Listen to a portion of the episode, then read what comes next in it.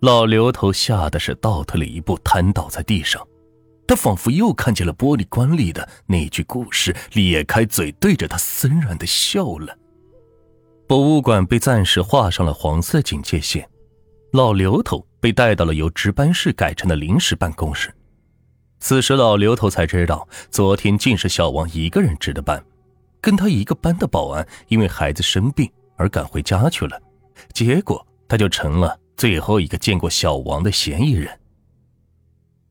俺昨天跟他在生财饭馆吃了饭，呃，喝了点酒，后来出了饭馆就回家了。老刘头看着面前三个大盖帽的警察，心里早就开始打鼓，这会儿老实的跟羊似的。你们都说了些什么？就是瞎唠。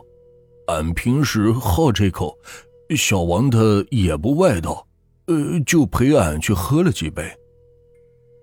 然后呢？你是直接回家的吗？回家是几点？你知道被害人去了什么地方吗？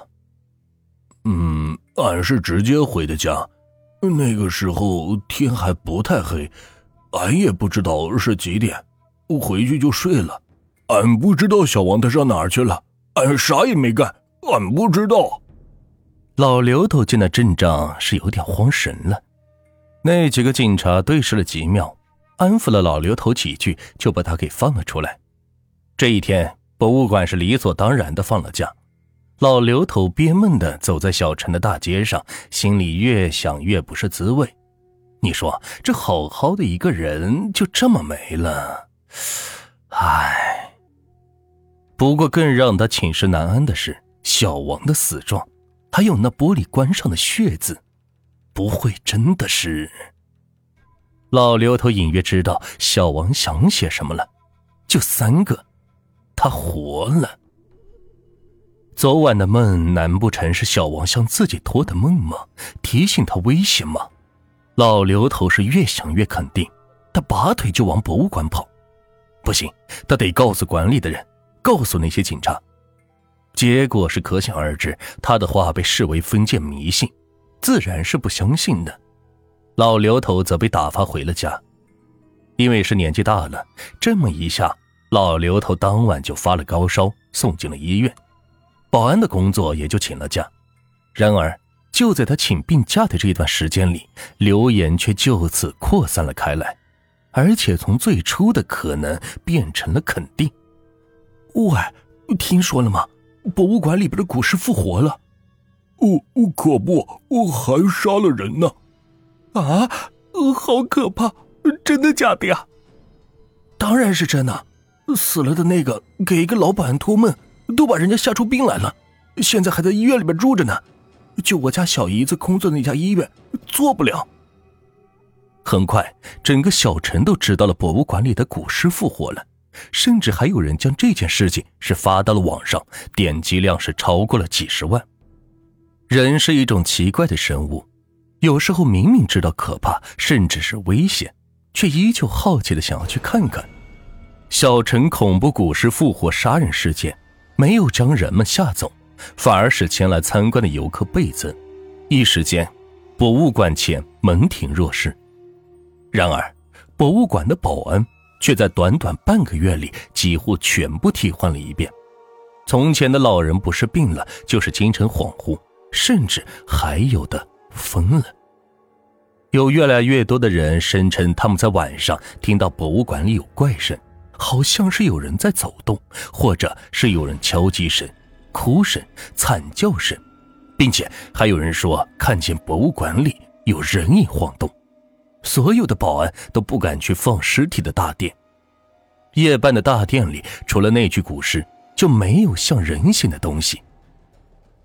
就在这满城风雨、沸沸扬扬的时候，老刘头出院了。他依旧在博物馆里工作，新来的保安也依旧能撞到奇怪的东西，然后一个个的都被换掉。然而奇怪的是，老刘头却是一直好好的。小城里的流言虽然没有扩散成惶恐，但依旧是存在着，并且吸引着各地好奇浓重的游客。现在博物馆因为客源好，被上面拨了款要扩建，馆长也是升官了，二流子现在也是个小官，而老刘头终也不必大半夜的爬到大殿里来装鬼吓人了。他现在待在传达室里喝喝茶、看看报，悠闲的过着舒服的日子。只是偶尔想到那一晚小王撕心裂肺的惨叫，依旧是心有余悸。但只要看到自己新买的大房子、置办好的家具、几辈子没过上的好日子，老刘头就觉得没干错。但是半夜惊醒，身边的一切突然没有了。博物馆幽暗的大殿出现在老刘头的眼前，那口玻璃棺材依旧幽绿，发着绿光。一阵阵吱吱的声音缓慢的响起，老刘头的眼睛骇然睁大，干瘪。苍青裹了布条，那是古尸的手臂。他慢慢的抬了起来，攀住玻璃棺的边缘，然后另一只手也抬了起来，然后是头。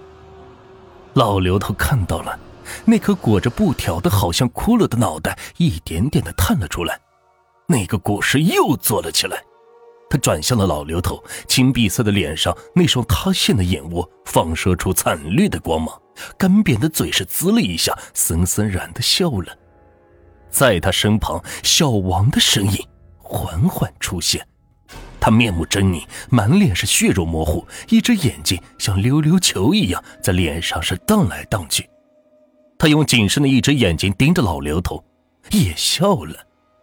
随后，他用他那副被抓烂的嗓子嘶哑着说：“刘叔，我们再来喝酒吧。”那下酒的菜都准备好了，而且还多了一个酒友呢。